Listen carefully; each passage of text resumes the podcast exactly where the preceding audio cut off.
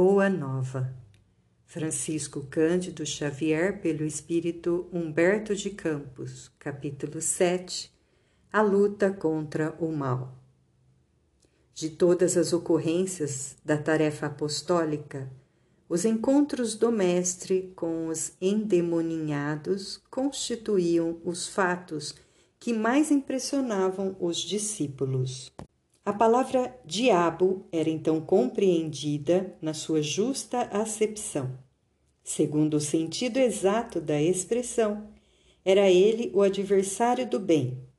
Simbolizando o termo dessa forma, todos os maus sentimentos que dificultavam o acesso das almas à aceitação da boa nova e de todos os homens de vida perversa que contrariavam os propósitos da existência pura que deveriam caracterizar as atividades dos adeptos do Evangelho. Dentre os companheiros do Messias, Tadeu era o que mais se deixava impressionar por aquelas cenas dolorosas. Aguçavam-se-lhe sobremaneira a curiosidade de homem, os gritos desesperados dos espíritos malfazejos que se afastavam de suas vítimas sob a amorosa determinação do Mestre Divino. Quando os pobres obsidiados deixavam escapar um suspiro de alívio, Tadeu volvia os olhos para Jesus, maravilhado de seus feitos.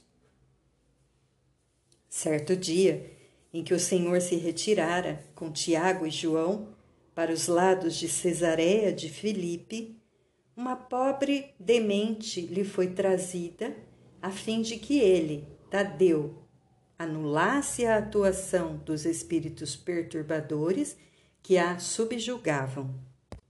Entretanto, apesar de todos os esforços de sua boa vontade, Tadeu não conseguiu modificar a situação. Somente no dia imediato, ao anoitecer, na presença confortadora do Messias, foi possível à infeliz dementada recuperar o senso de si mesma. Observando o fato, Tadeu caiu em sério e profundo cismar. Por que razão o mestre não lhes transmitia automaticamente o poder de expulsar os demônios malfazejos para que pudessem dominar os adversários da causa divina? Se era tão fácil a Jesus a cura integral dos endemoninhados, por que motivo não provocava ele de vez a aproximação geral de todos os inimigos da luz, a fim de que, pela sua autoridade, fossem definitivamente convertidos ao reino de Deus? Com o cérebro torturado por graves cogitações e sonhando possibilidades maravilhosas para que cessassem todos os combates entre os ensinamentos do Evangelho e seus inimigos, o discípulo inquieto procurou avistar-se particularmente com o Senhor de modo a expor-lhe, com humildade, suas ideias íntimas. Numa noite tranquila, depois de lhe escutar as ponderações, perguntou-lhe Jesus em tom austero: Tadeu, qual o principal objetivo das atividades de tua vida? Como se recebesse uma centelha de inspiração superior, respondeu o discípulo com sinceridade: Mestre, estou procurando realizar o reino de Deus no coração.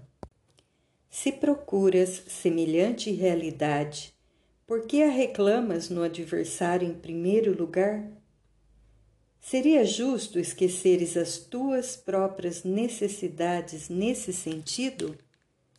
Se buscamos atingir o infinito da sabedoria e do amor em nosso Pai, indispensável se faz reconheçamos que todos somos irmãos no mesmo caminho. Senhor, os espíritos do mal são também nossos irmãos? inquiriu admirado o apóstolo. Toda a criação é de Deus. Os que vestem a túnica do mal envergarão um dia a da redenção pelo bem. Acaso poderias duvidar disso? O discípulo do Evangelho não combate propriamente o seu irmão, como Deus nunca entra em luta com os seus filhos. Aquele apenas combate toda manifestação de ignorância, como o pai que trabalha incessantemente pela vitória do seu amor junto da humanidade inteira. Mas não seria justo, ajuntou o discípulo com certa convicção, convocarmos todos os gênios malfazejos para que se convertessem à verdade dos céus? O mestre, sem se surpreender com essa observação, disse: Por que motivo não procede Deus assim? Porventura, teríamos nós uma substância de amor mais sublime e mais forte que a do seu coração paternal? Tadeu jamais, Tadeu, jamais ouvidemos o bom combate. Se alguém te convoca ao labor ingrato da má semente, não desdenhes a boa luta pela vitória do bem, encarando qualquer posição difícil como ensejo sagrado para revelares a tua fidelidade a Deus. Abraça sempre o teu irmão. Se o adversário do reino te provoca ao esclarecimento de toda a verdade, não desprezes a hora de trabalhar pela vitória da luz, mas segue o teu caminho no mundo, atento aos teus próprios deveres, pois não nos consta que Deus abandonasse as suas atividades divinas para impor a renovação moral dos filhos ingratos que se rebelaram na sua casa. Se o mundo parece povoar-se de sombras, é preciso reconhecer que as leis de Deus são sempre as mesmas em todas as latitudes da vida. É indispensável meditar na lição de nosso Pai e não estacionar a meio do caminho que percorremos. Os inimigos do reino se empenham em batalhas sangrentas? Não ouvides o teu próprio trabalho. Padecem no inferno das ambições desmedidas? Caminha para Deus. Lançam a perseguição contra a verdade? Tens contigo a verdade divina que o mundo não te poderá roubar, nunca. Os grandes patrimônios da vida não pertencem às forças da terra, mas às do céu. O homem que dominasse o mundo inteiro com a sua força teria de quebrar a sua espada sangrenta ante os direitos inflexíveis da morte. E além desta vida, ninguém te perguntará pelas obrigações que tocam a Deus, mas unicamente pelo mundo interior que te pertence a ti mesmo sob as vistas amoráveis de nosso Pai. Que diríamos de um rei justo e sábio que perguntasse a um só dos seus súditos pela justiça e pela sabedoria do reino inteiro? Entretanto, é natural que o súdito seja inquirido acerca dos trabalhos que, eles, que lhe foram confiados no plano geral, sendo também justo que se lhe pergunte pelo que foi feito de seus pais, de sua companheira, de seus filhos e irmãos. Andas assim tão esquecido desses problemas fáceis e singelos? Aceita a luta sempre que fores julgado digno dela, e não te esqueças, em todas as circunstâncias, de que construir é sempre melhor. Tadeu contemplou o mestre tomado de profunda admiração. Seus esclarecimentos lhe caíam no espírito como gotas imensas de uma nova luz. Senhor, disse ele, vossos raciocínios me iluminam o coração. Mas terei errado externando meus sentimentos de piedade pelos espíritos malfazejos? Não devemos então convocá-los ao bom, ao bom caminho? Toda intenção excelente, redarguiu Jesus, será levada em justa conta no céu. Mas precisamos compreender que não se deve tentar a Deus. Tenho aceitado a luta como o Pai me envia e tenho esclarecido que a cada dia basta o seu trabalho. Nunca reuni o colégio dos meus companheiros para provocar as manifestações dos que se comprazem na treva.